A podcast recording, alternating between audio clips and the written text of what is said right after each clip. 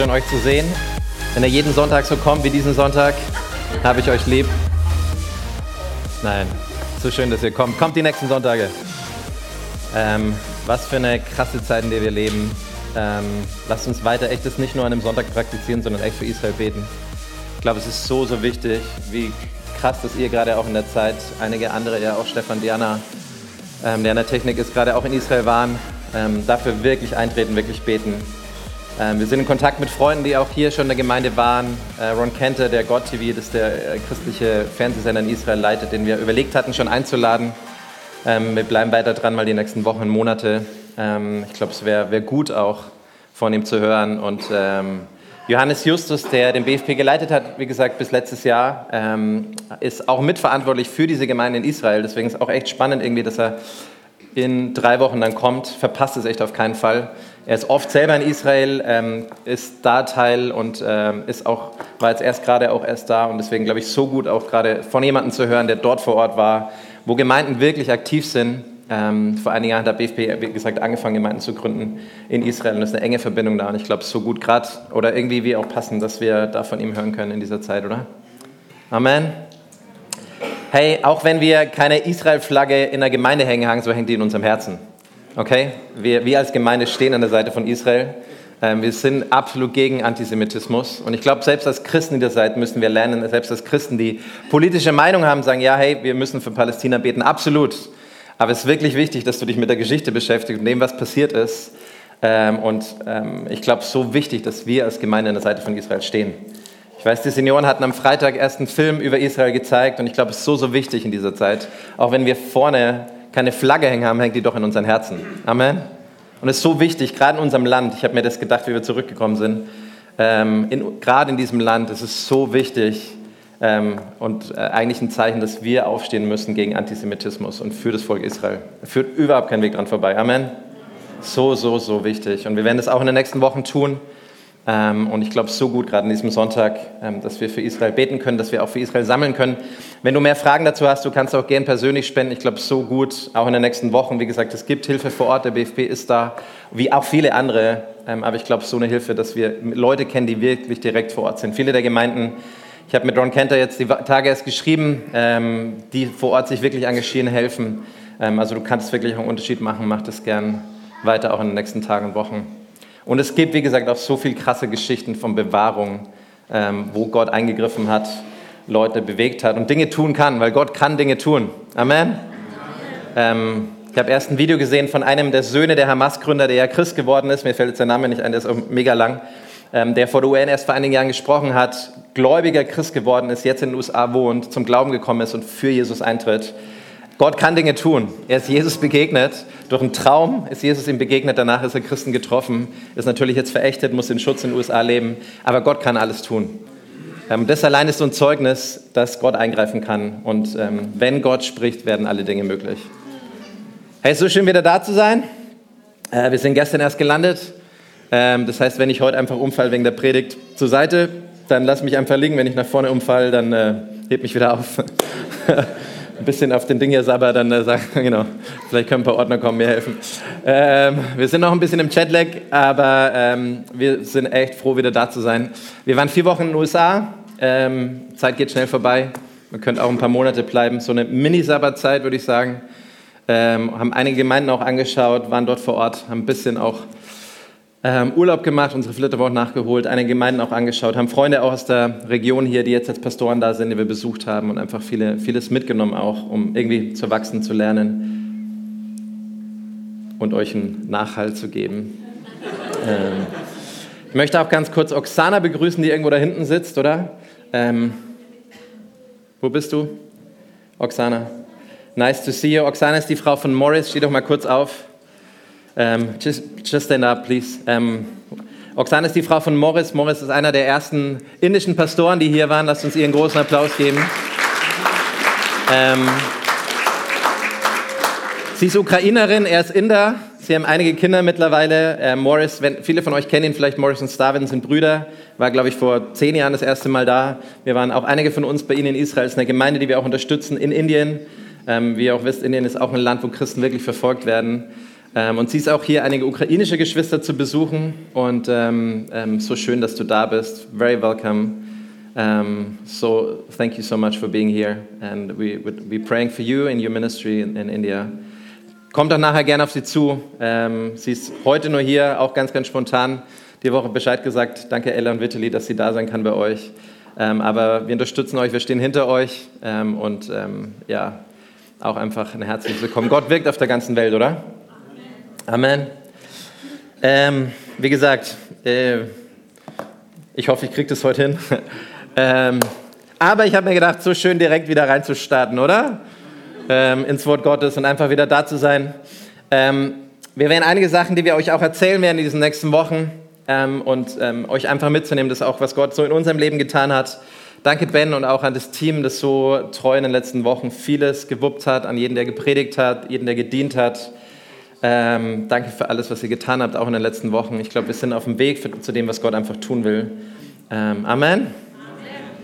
Und äh, wie gesagt, äh, wir saßen gestern schon im Flugzeug, ähm, deutsche Uhr, Uhrzeit wahrscheinlich Mitternacht, von Freitag auf Samstag, ähm, neun Stunden zurück. Oder? Neun Stunden zurück, ja, genau. Ähm, und dann saßen wir im Flugzeug und dann haben sie gesagt: Hey, ähm, es gibt ein hydraulisches Problem, irgendwas läuft aus, aber macht euch keine Sorgen. dann standen wir auf dem Rollfeld noch mal eine halbe Stunde. Hey, die und jetzt, also macht euch keine Sorgen, die Feuerwehr kommt in das Flugzeug, aber es ist nur eine reine Routinemaßnahme. Also irgendwas läuft aus, aber die Feuerwehr steht schon mal da und dann saßen wir noch mal da. Und alle Leute waren so, ah, jetzt wissen wir noch nicht, ob wir mit dem Flugzeug fliegen. Und alle dachten so, auf keinen Fall mit dem Flugzeug fliegen wir nicht. Und dann haben sie das Flugzeug irgendwie zurückgeschleppt ans Gate. Ähm, alle waren echt durcheinander. Äh, das Flugzeug musste, ist echt irgendwie Öl ausgelaufen. Ich dachte schon so, okay, schön, dass ihr überlegt, ob wir damit fliegen. Ähm, und alle, du merkst so die Leute, da fangen Leute an, vielleicht dann, kennt ihr ja, ne, an Gott zu glauben in dem Moment. Und dann saßen wir, alle waren durcheinander, war schon irgendwie drei Stunden Verspätung, alle waren wieder am Gate, alle total fertig. Und dann dachte sich so ein Pastor, ich, ähm, hat zu seiner Frau gesagt, hey, ich stehe mal kurz auf, auf meinen Sitz. Ähm, und habe gesagt, hey, ich bin der Pastor für diesen Flug. ich weiß, dass ihr alle echt durcheinander seid und denkt, hey, aber gerade jetzt ähm, habe kurz das Evangelium erklärt und gepredigt. Und du hast echt gemerkt, wie, wie Hoffnung kommt und wie, wie ähm, ähm, Becky wird dann auch noch was erzählen, erzählt, wie Gott einfach gewirkt hat und eingegriffen hat. Und ähm, wir konnten für eine Frau beten. Ich habe selten so viel Applaus in einem Gate bekommen. Ähm, wie in Amerika, also noch mehr als in der Gemeinde, aber ich habe gemerkt, echt, wie, wenn du das Wort Gottes aussprichst, was es echt für eine Kraft hat. Ich meine, klar, die Leute waren alle durcheinander und irgendwie, aber du hast gemerkt, auch einmal, ähm, es hat Leuten so eine, weil Leute waren irgendwie alle durcheinander und einfach das Wort Gottes auszusprechen, bringt Hoffnung. Und ähm, genau, das ist, was ich so gestern gemacht habe. Und dann, Gott sei Dank, sind wir dann doch so mit vier Stunden irgendwie Verspätung noch, noch mal losgeflogen. Aber Freunde, wir müssen wieder von Jesus erzählen. Amen. Ich glaube, es ist eine Sache, die in allem, was, wie es in Amerika vielleicht anders ist, was wir so mitgenommen haben, auch von den Gemeinden, die wir besucht haben, dieses, das religiöse Leben und Jesus ist so öffentlich. Es gibt natürlich vieles, was dann komisch ist und irgendwie auch vermischt wird, aber eine Sache, die mir so imponiert hat und die so spannend ist, dass einfach so öffentlich ist, dass Gemeinden so öffentlich, dass es so normal ist. Und dass die Deutschen irgendwann angefangen haben, ja, so Glaube ist eine Privatsphäre, was für ein absoluter Schwachsinn. Preis den Herrn. Amen. Hey, wir müssen das Leben von Jesus wieder in die Öffentlichkeit bringen. Da führt kein Weg dran vorbei, da beißt die Maus keinen Faden ab. Amen. Eieieiei. Ich sage nicht, dass du jedes Mal aber beim, Flug, aber es hat, beim Flugzeug aufstehen musst, aber es hat mir so eine, dass Leute einfach so offen waren. Ähm, in Deutschland, also in Deutschland hat noch keiner am Gate geklatscht, aber ähm, bei der Predigt ähm, haben Leute geklatscht und ich habe so gemerkt in diesen letzten Wochen, wie, wie offen Menschen einfach sind, die du auf Jesus ansprechen kannst. Amen. Wir sind in diesen nächsten Wochen ähm, im Timotheusbuch. Und ähm, ein paar Mal im Jahr gehen wir als Gemeinde durch ein Bibelbuch. Und ich möchte heute so ein bisschen reingehen in diese nächsten, nächsten zwei Stunden. Nein. Ähm, in, dies, in, diesen nächsten Minuten. Ähm, und ich möchte euch gleichzeitig einladen, wirklich in den nächsten Wochen am Start zu sein, weil ich glaube, dass gerade das Buch von Timotheus, die zwei Bücher von Timotheus, so in unserer heutigen Zeit sprechen. Ähm, es ist so viel, was Gott durch dieses Buch auch in unserem Leben sagen kann. Und ich glaube, es ist so eine, so eine großartige Chance, uns neu mit der Bibel auseinanderzusetzen. Wir werden in unserem Leben niemals über das hinausgehen, was das Wort Gottes sagt. Das Wort Gottes ist unser Fundament. Amen. ich weiß, ihr wart Teil einer spannenden Serie oder wir waren Teil jetzt einer spannenden äh, Serie der Familienkirche in den letzten Wochen. Wir wollen uns in diesen nächsten Wochen im Oktober, November mit den Büchern von Timotheus beschäftigen und wir lieben es, über die Bibel zu predigen. Amen. Wir lieben es, über das Wort Gottes zu predigen. Hey, wenn du heute hier zum ersten Mal bist, wir glauben, dass das Wort Gottes echt einen Einfluss, einen Impact auf dein Leben haben kann. Dass es wirklich einen Unterschied machen kann, wenn du anfängst an Jesus zu glauben, weil Jesus ist das Wort. Wir werden nie über das hinausgehen, was das Wort Gottes sagt, weil das Wort Gottes unser Fundament ist. Und die Timotheus-Bücher sind sehr, sehr spannend, weil sie eine der letzten Bücher sind, die, die Paulus geschrieben hat, gerade im zweiten Buch. Ähm, er, er, hat sie geschrieben, kurz bevor er dann unter Kaiser Nero gestorben ist. Gerade so das zweite Timotheus-Buch hat viel zu seiner letzten Worte eigentlich an uns als Gemeinde, was, was so spannend ist. Er schreibt davon, wie er den guten Kampf gekämpft hat. Ähm, in den Timotheus-Büchern geht es viel um, um, um die Lehre. Paulus warnt vor Irrlehre und das ist, glaube ich, auch ein wichtiges Thema in dieser Zeit. Deswegen, glaube ich, äh, haben wir uns auch entschieden, über das Timotheusbuch zu predigen. Er spricht über Irrlehre, die kommt in die Gemeinde immer wieder ein. Er spricht darüber, wie wir in der Wahrheit bleiben können. Er spricht gleichzeitig ähm, darüber spricht Ben nächste Woche über das, was, wie Leitung aussehen soll, was für Qualifikationen an Gemeinde ist, wie wir in der Wahrheit leben. Ähm, ich glaube, in den Timotheus-Büchern ist so, so viel drin, was wir in unserer Zeit wirklich brauchen, um in der Wahrheit zu leben. Amen. Weil Jesus ist das Wort, er ist die Wahrheit. Und ich weiß nicht, ob du das mitkriegst, aber wir leben in was für einer verrückten Zeit. Das hat jetzt nicht nur in den letzten Jahren angefangen, wir kriegen das mit gerade an Israel. Wir, wir merken bestimmten Themen, wie sich so die Geister scheiden, auch in der Gesellschaft. Aber es ist so wichtig, dass wir als Christen auf dem Wort stehen, dass wir in der Wahrheit stehen, dass wir das Wort kennen.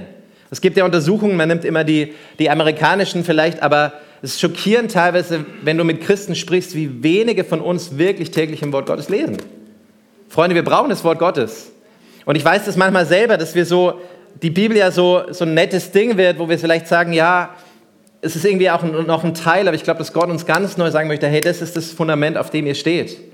Das ist das, was ihr braucht in dieser Zeit. Und wir brauchen beides, das Wort und den Geist, beides geht zusammen. Wir können uns nicht leisten, ohne eines zu leben. Weißt du, du kannst das Wort tausend Jahre studieren ohne den Heiligen Geist und es wird leer sein. Und du kannst aber auch nur irgendwie charismatisch sein und das Wort zu kennen und wirst irgendwo dahin fliegen und bringt dir auch nichts. Du brauchst beides, oder? Und es widerspricht sich nicht. Und ich möchte dich ermutigen, so in diesen nächsten Wochen, dich neu mit dem Wort Gottes auseinanderzusetzen, dich neu mit dem Geist Gottes auseinanderzusetzen, weil wir beides wirklich brauchen. Und ähm, ich finde es so erschreckend in der Zeit, in der wir leben. Wir brauchen das Wort Gottes neu als Fundament. Timotheus ist vielleicht, wie einige von euch wissen, Teil der, der Pastoralbriefe. Paulus hat es geschrieben ähm, am Ende der, der, Ereignisse der Apostelgeschichte. Und ähm, er geht mittlerweile auf eine Reise. Ähm, nachdem Paulus in Apostelgeschichte 28 geschrieben hat, begleitet ihn wahrscheinlich eben Timotheus auf seiner vierten Missionsreise. Einem Kirchenvater zufolge Clemens von Rom ist Paulus dann von, von, ähm, von weitergereist nach Spanien und hat dort noch einen Dienst erfüllt, steht in, Römer Kapitel 15. Dort schreibt er, beabsichtigt nach Spanien zu reisen. Danach kehrt er nochmal zurück nach Kreta, nach Mazedonien, nach Griechenland und beauftragt dann Timotheus, sich um die Gemeinde in Ephesus zu kümmern. Und Ephesus war eine Gemeinde, wo Paulus ja mehrere Jahre geblieben ist und eigentlich ein Fundament gelegt hat. Und man könnte so denken, es war alles gut und trotzdem sind nach ein paar Jahren Irrlehren reingekommen. Und er nennt Timotheus auch seinen Sohn im Glauben, also sein Jünger, der wahrscheinlich bei seiner ersten Missionsreise, seht ihr, das Deutsch muss noch, aber bei seiner, bei seiner Missionsreise in Apostelgeschichte 14 in Derbe und Lystra zum Glauben gekommen ist und den er mitgenommen hat, den er investiert hat. Ähm, er nennt ihn mehrmals auch seinen Sohn. Ähm, steht dort auch, was ganz, ganz, ganz spannend ist, in Apostelgeschichte 16, das erste Mal, wo es von Timotheus steht, da steht, in Lystra lebte ein Jünger Jesu namens Timotheus. Wie schön ist es, wenn das erste Mal über dich geschrieben wird, da steht ein Jünger Jesu.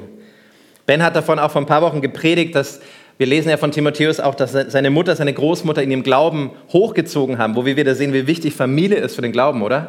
Er war ein Produkt eigentlich von, von mehreren Generationen von Menschen, die an Jesus gläubig geworden sind. Und ähm, dann kehrt Paulus, wie gesagt, zurück. Der erste Timotheusbrief ist davor geschrieben worden, dann der Titusbrief. Paulus kehrt zurück äh, so um 64, 65 nach Christus beauftragt den Timotheus als seinen Stellvertreter, setzt ihn als jungen Mensch, wahrscheinlich in seinen 20ern, vielleicht sogar jünger, ein, um für Jesus zu stehen. Ich versuche langsam zu sprechen. Danke nochmal für die ukrainische Übersetzung. Ähm, und dann schreibt er den zweiten Timotheusbrief kurz vor seiner Hinrichtung 67 oder 68 nach Christus. Und es ist so spannend, gerade den zweiten Timotheusbrief zu lesen, weil du weißt, Paulus wird kurz danach hingerichtet und er schreibt so seine letzten Worte Und weißt du, du kennst es ja von Biografien, ne? Leute, die ihre letzten Worte sind oft unglaublich wichtig geworden. Wir lesen gerade von den Timotheus-Briefen die letzten Worte eigentlich von Paulus an seine Gemeinde. Ich glaube, nicht nur deswegen ist es so ein wichtiges Buch, mit dem wir uns auseinandersetzen können. Amen. Was ganz, ganz genial ist am Timotheusbrief, wir lesen ja viel in den Kapiteln davor oder in den Büchern davor, wie Briefe an Gemeinden geschrieben wurden. Timotheus ist ein Brief an eine Person. Wir lesen sehr viel Persönliches daraus. Deswegen ist er auch ein Brief oder Briefe, wo du persönlich sehr viel daraus ziehen kannst für dein Glaubensleben, weil er persönlich sehr viel spricht über persönliche Nachfolge, über Wandel, über, über bestimmte Dinge in unserem persönlichen Leben. Ich fand das eine, eine ganz, ganz spannende Sache. Es ist ein persönlicher Brief. Du kannst persönlich sehr, sehr viel mitnehmen. Wenn wir die Personalien von Timotheus anschauen, kriegen wir ein Bild von einem jungen Mann. Wie gesagt, Timotheus bedeutet, bedeutet Gottesfurcht und von Gott geehrt. Seine Familie ist im Glauben groß geworden, er hat eine gläubige jüdische Mutter, ein Vater ist Grieche. Und das erste, eines der ersten Sachen, was über Timotheus sagt, er hat einen ungeheuchelten Glauben. Einen echten Glauben. Ich glaube, das brauchen wir heute in dieser Zeit. Er, seine Familie hat ihn im Glauben groß gezogen, was wie gesagt wieder so ein Beispiel ist. Er war zusammen mit Paulus in Rom bei seiner ersten Gefangenschaft. Das lesen wir in Philippa 1, in Kolosse 1. In Philemon 1 lesen wir mehrere Bücher und eigentlich ist er der Einzige, über den Paulus ganz oft ihn als Co-Autor bei Büchern mit reinnimmt. Also du liest es im Philipperbrief, im Kolosserbrief ganz, ganz oft, dass Paulus und Timotheus. Also er den mit reingenommen, ist auch ein Beispiel für Teamwork, für Jüngerschaft, für das, was wir brauchen, glaube ich, auch gerade in dieser Zeit. Er ist wahrscheinlich, wie gesagt, in seiner ersten Missionsreise im Geistlichen sind das Kind von ähm, Paulus geworden und trainiert ihn und investiert in ihn. Er hat ein gutes Zeugnis gehabt, ähm, ist jung im Glauben, in Leiterschaft mit reingenommen worden. Steht einmal sogar, dass er schüchtern war, im 1. Korinther 16. Also wenn du schüchtern bist, bist du in der guten Gesellschaft. Gott kann alles mit deinem Leben tun. Amen. Weil Gott jede Persönlichkeit benutzen will. Amen. Nicht nur extrovertiert, nicht nur laut, sondern bei Timotheus sagt es, wie gesagt, er war schüchtern, war zurückgezogen und trotzdem ist er zum einen ganz, ganz, zu einem ganz, ganz wichtigen Leiter der Gemeinde geworden. Warum sage ich das am Anfang so? Weil ich heute eigentlich nur in diesen nächsten Minuten in einen, ein, ich glaube, Timotheus hat ja viele Themen, oder? Man kann so viel darüber rennen und ich liebe es gerade auch, ähm, in diesen nächsten Wochen werden wir auch über das Thema Irrlehre sprechen, weil ich glaube, es ist so wichtig auch, wenn Paulus damals schon davor gewarnt hat, wie wir in der Wahrheit fest verankert sein können. Aber ich möchte so ein paar Verse auch gerade darüber mitnehmen, was, was Paulus schreibt über die Wahrheit, über die Bibel, weil ich glaube, dass es ganz wichtig ist, was die Bibel für dich ist.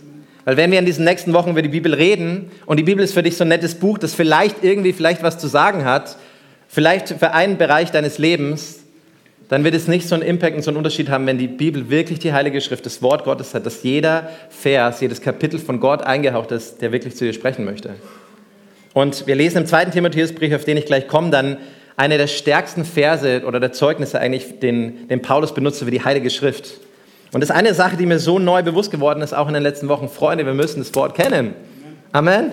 Ich weiß, ich habe schon oft gesagt, wir müssen den Geist kennen, wir müssen das Wort kennen. Gott möchte uns neu ausrüsten und uns vorbereiten, weil Gott will wirklich was tun in unserem Land.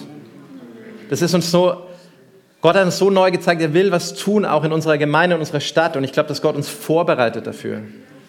Einige der stärksten Gemeinden, wo wir waren in den letzten Wochen, bauen alle neue Gemeinden. Es ist wie so, der Leib Christi bereitet sich für wirklich prophetisch für was vor, was kommen wird. Das glaube ich von ganzem Herzen. Aber ich glaube, Gott möchte ein Fundament in uns legen. Er möchte uns vorbereiten. Und es gibt kein besseres Fundament als das Wort Gottes, was er legen kann in uns. Amen.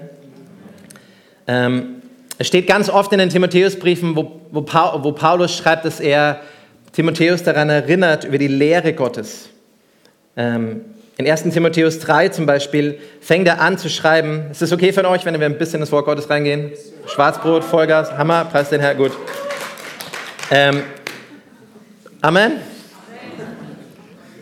Du bist nicht hier gekommen für eine Unterhaltung, sondern für eine Transformation. Amen. Ähm, genau, ich gucke mal, wie weit ich komme. ähm, und wir wollen dir am Ende nochmal ähm, echt was mitgeben, weil Gott echt auch gewirkt hat in unserem Leben.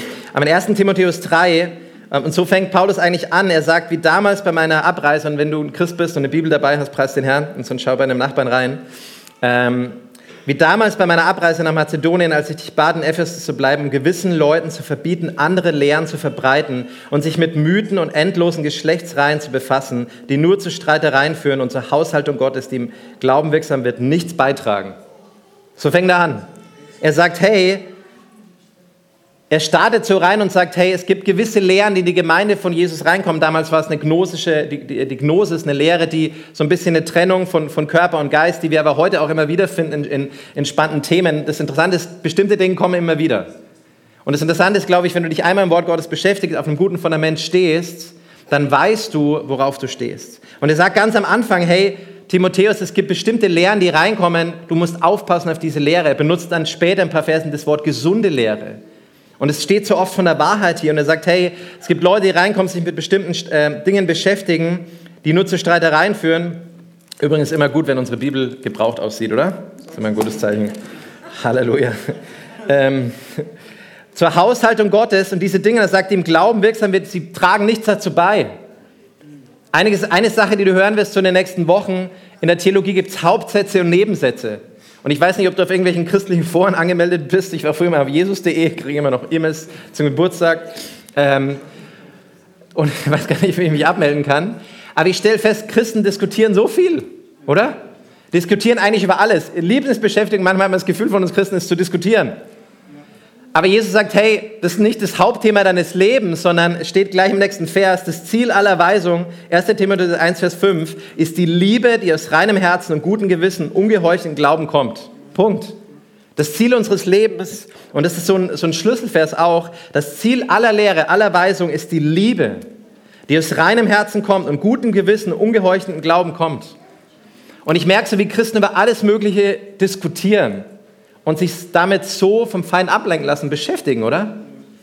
Und in der Theologie gibt es Hauptsätze und es gibt Nebensätze. Es gibt Nebenschauplätze, wie zum Beispiel, es gibt eine Gemeinde, die verbietet, dass Männer und Frauen zusammen tanzen. Da sind manche Männer drüber froh und denkst ja, vielleicht sollten wir das einführen. Wäre eine gute Lehre irgendwie. Alle denken, bitte führt es ein. Kein Tanzkurs mehr. Ähm, aber das ist ein Nebenthema, okay?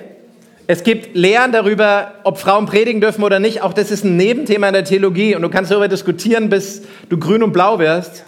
Ähm, aber es gibt Hauptthemen im christlichen Glauben. Ob Jesus der Weg zu Gott ist, dass er im Fleisch gekommen ist, dass er gestorben ist am Kreuz, dass er auferstanden ist, dass er jetzt im Himmel wohnt, dass er der einzige Weg zu Gott ist, dass er den Heiligen Geist geschickt hat, der in uns wohnt. Das sind Themen, über die wir nicht diskutieren.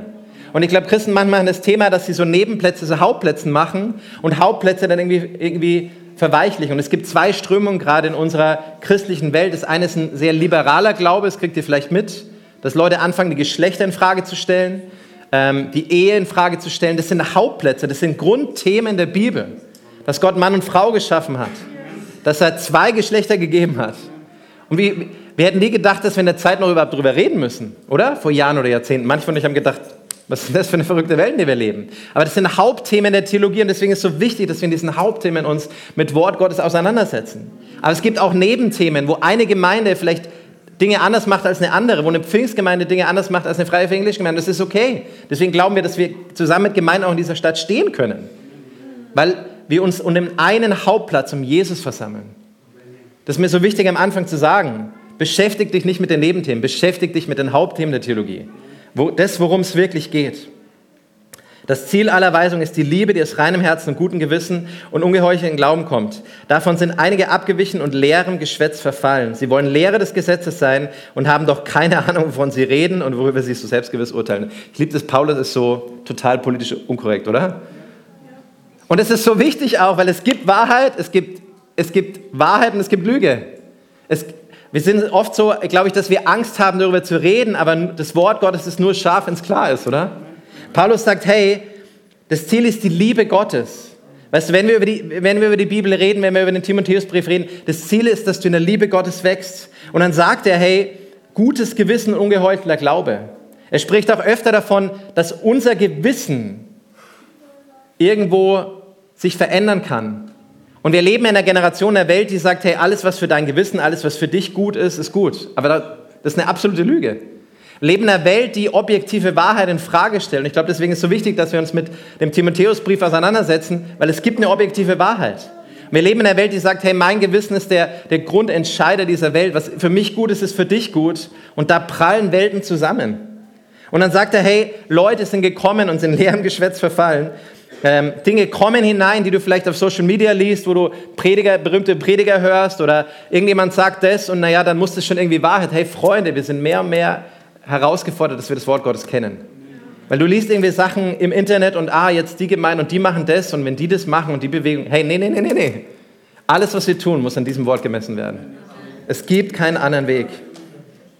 Und ähm, Paulus redet davon, 1. Timotheus 15 zum Beispiel, er sagt, zuverlässig ist das Wort und würdig, vorbehaltslos angenommen zu werden.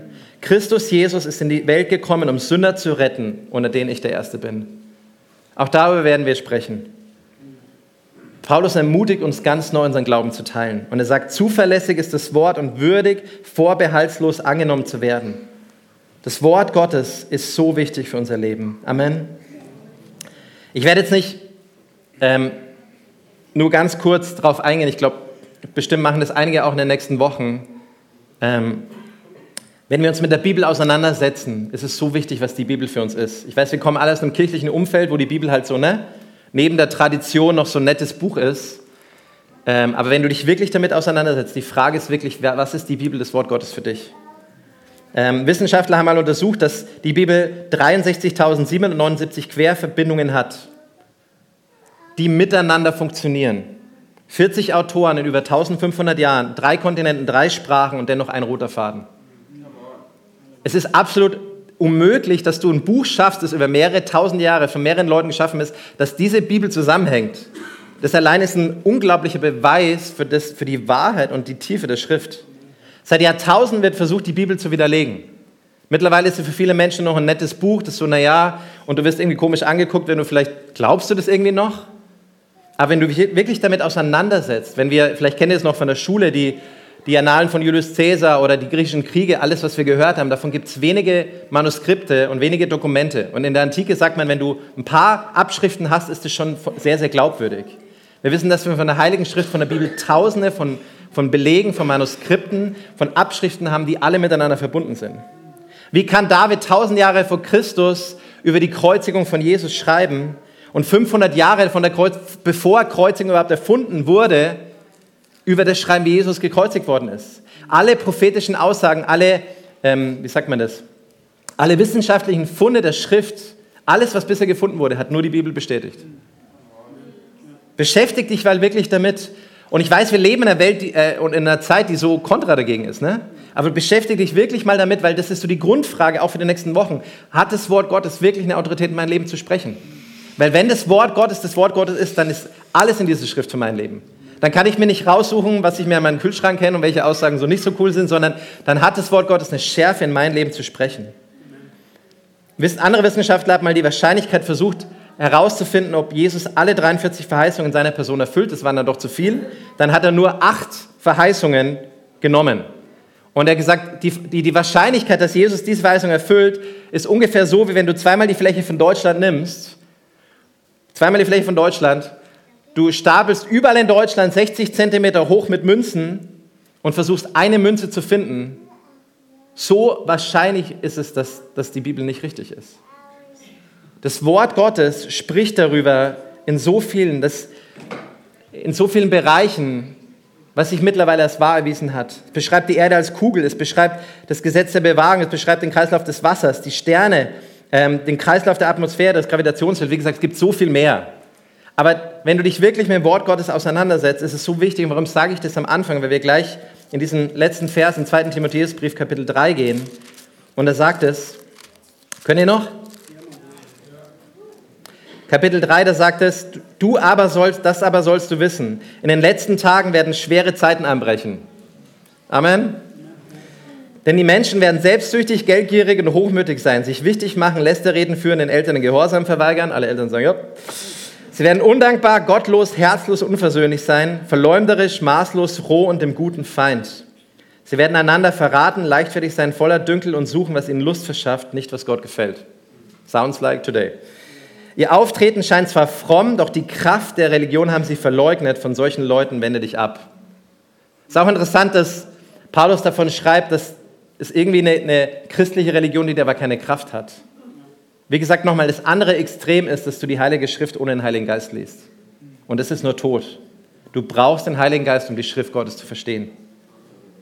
Und ich finde es so spannend, wie wir oft so christliche Lager haben, die entweder oder sind, aber Jesus sagt, hey, es braucht beides. Du brauchst den Heiligen Geist und du brauchst die Heilige Schrift. Und dann beschreibt er weiter, wie in Vers 7 und 8 die Menschen sich einschleichen. Ähm, und dann sagt er in Vers 7, ganz spannender Vers, die zwar ständig lernen und doch nie zur Erkenntnis der Wahrheit gelangen. Wir leben in einer Zeit, wo du dir alle Prediger, alle Wahrheiten, alles irgendwie holen kannst, aber es wird dein Leben nicht verändern. Die Bibel sagt, dass, dass Erkenntnis aufbaut, aber Liebe wirklich verändert. Und gleichzeitig sagt es aber im Alten Testament, dass das Volk Gottes umkommt an einem Mangel an Erkenntnis.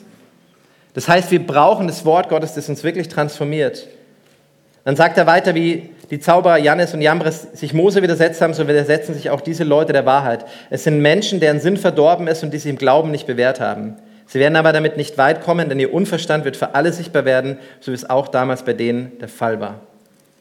Er beschreibt weiter, wie Timotheus ihm im Glauben nachgefolgt ist. Du bist mir nachgefolgt in Lehre und Lebensführung, in allem Streben, im Glauben, in der Geduld, in der Liebe und in der Standhaftigkeit.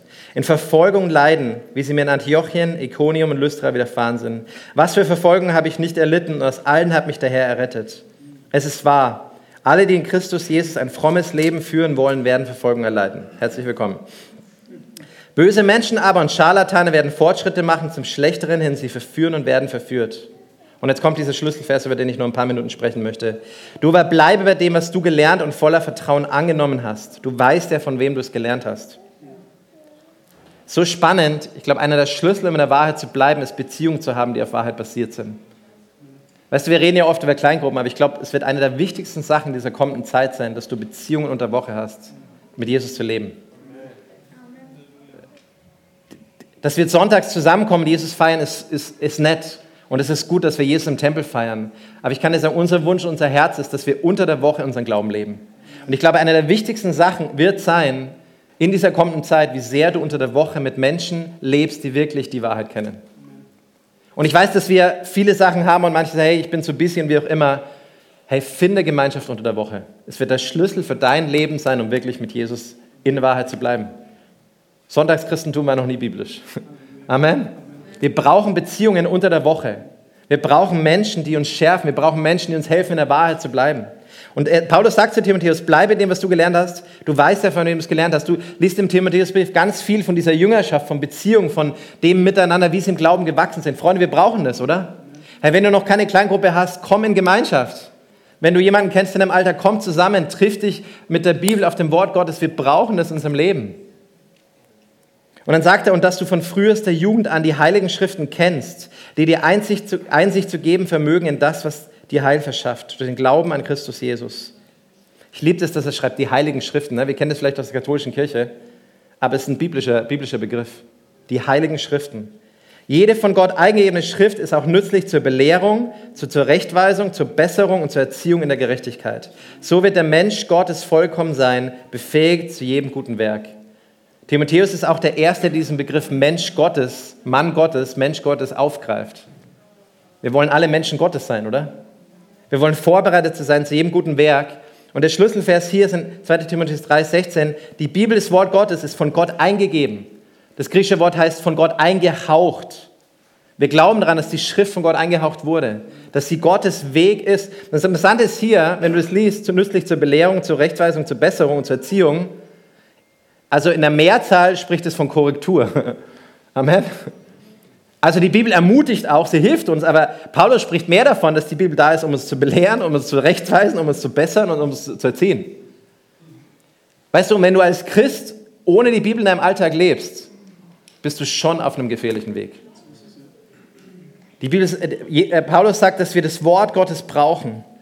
Und es ist so wichtig, dass wir uns neu damit auseinandersetzen, was die Bibel über sich selbst sagt was ihr Selbstbild ist von sich selber, was Jesus bestätigt, und ich habe eigentlich viel zu viele Verse, werde die heute gar nicht vorlesen, aber Petrus, Paulus, selbst Jesus selber bestätigt das Alte Testament als absolute Autorität. Das ganze Wort, der ganze Kanon ist die Heilige Schrift. Und warum sage ich das? Weil vielleicht bist du da und du bist hier in der Gemeinde und findest das alles cool, vielleicht bist du gläubig und sagst, hey, das ist alles ganz nett, aber weißt du, wenn die Bibel nicht die Heilige Schrift ist, haben wir kein Fundament für unser Leben. Wenn das Buch nicht der ganze Kanon von dem ist, was Gott zu uns sagen möchte, macht es so einen großen Unterschied. Petrus schreibt zum Beispiel im zweiten Petrusbrief, er sagt, ganz krasser Vers, er sagt, wir haben die Botschaft der Propheten, also die durch und durch zuverlässig ist. Ihr tut gut daran, euch an sie zu halten, denn sie ist wie eine Lampe, die in einem dunklen Ort scheint. Haltet euch an diese Botschaft, bis der Tag anbricht und das Licht des Morgensterns in euren Herzen hell werden lässt. Weißt du, wir leben in einer Zeit, wo wir das Licht brauchen. In einer Generation, in der Dunkelheit unserer Gefühle, wo Menschen verloren sind in Gefühlen, ihre Identität, wo Menschen ihre Geschlechter in Frage stellen, wo Menschen, wir brauchen das Licht der Wahrheit in unserem Leben. Diese Generation macht ihre Gefühle zu ihren Götzen und Jesus sagt, hey, es gibt nur eine Wahrheit, ein Licht, ein, ein Fundament. Und dann sagt Petrus noch, Vers 20, 1. Petrus, in diesem Zusammenhang ist es von größter Wichtigkeit, dass ihr Folgendes bedenkt. Keine einzige prophetische Aussage der Schrift ist das Ergebnis eigenmächtiger Überlegungen. Keine einzige. Krass, oder? Jesus sagt sogar, dass Himmel und Erde vergehen werden, aber kein Buchstabe vergeht. Also das ist, was die Schrift über sich sagt.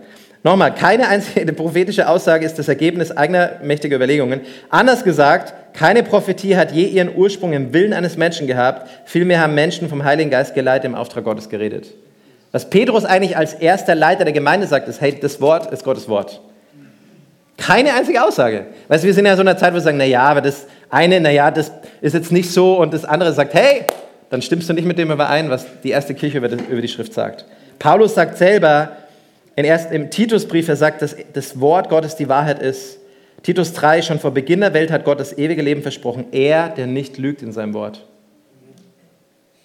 Jesus selber ist das Wort Gottes. Johannes 1 sagt, dass er das Wort ist, das in die Welt kam. Jesus selbst ist das Wort. Deswegen kannst du dich so aufs Wort stellen, auf das Wort verlassen. Jesus ist die Wahrheit. Er hat gesagt in Johannes 14, ich bin der Weg, die Wahrheit und das Leben. Und Jesus ist das Wort, oder? In Johannes 1. Er ist das Wort, am Anfang war das Wort, das Wort war bei Gott und das Wort ist Gott. Wir brauchen das Wort. Das Gute an, an einem Wort ist, dass es selbst Jesus ist. Wenn wir Jesus kennen, kennen wir das Wort, weil er das Wort ist. Amen. Offenbarung 19, 13, ganz spannender Vers, wie im Science-Fiction-Film. Und der Mantel, in den er gehüllt war, war mit Blut getränkt. Der Reiter hatte noch einen anderen Namen, spricht wie Jesus, der wiederkommen wird, das Wort Gottes. Es stellt Jesus vor, wenn er zurückkommt, um die Welt zu richten, sagt es, der Reiter hatte noch einen anderen Namen, das Wort Gottes. So wird Jesus vorgestellt. Jesus sagt über sich selber, dass er nicht seine eigene Lehre verkündigt in Johannes 7, sondern die Lehre dessen, der ihn gesandt hat. Er sagt in Johannes 8, dass es die Wahrheit Gottes ist, die uns frei macht, wenn wir in der Wahrheit bleiben. Und Jesus sagt uns nochmal in Matthäus 22, 29, ihr irrt euch, weil ihr weder die Schrift noch die Kraft Gottes kennt.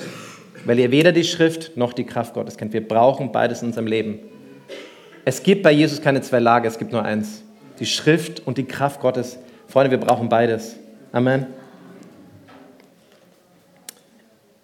Die ganze Bibel ist das zeitlose Wort Gottes, das Menschen in unterschiedlichen Kontexten vom Heiligen Geist eingehaucht wurde und an Menschen in unterschiedlichen Kontexten für sie, aber auch für dich geschrieben wurde. Der größte Test und das größte, wie du es kennen kannst, die Bibel ist das einzige Buch, wo du den Autor persönlich kennen kannst. Die Bibel ist das einzige Buch, wo du den Autor persönlich kennen kannst, mit ihm in dieses Buch in diesen nächsten Wochen und Monaten steigen kannst. Amen. Ich werde noch ein, zwei Sachen sagen und dann gehen wir ins Gebet.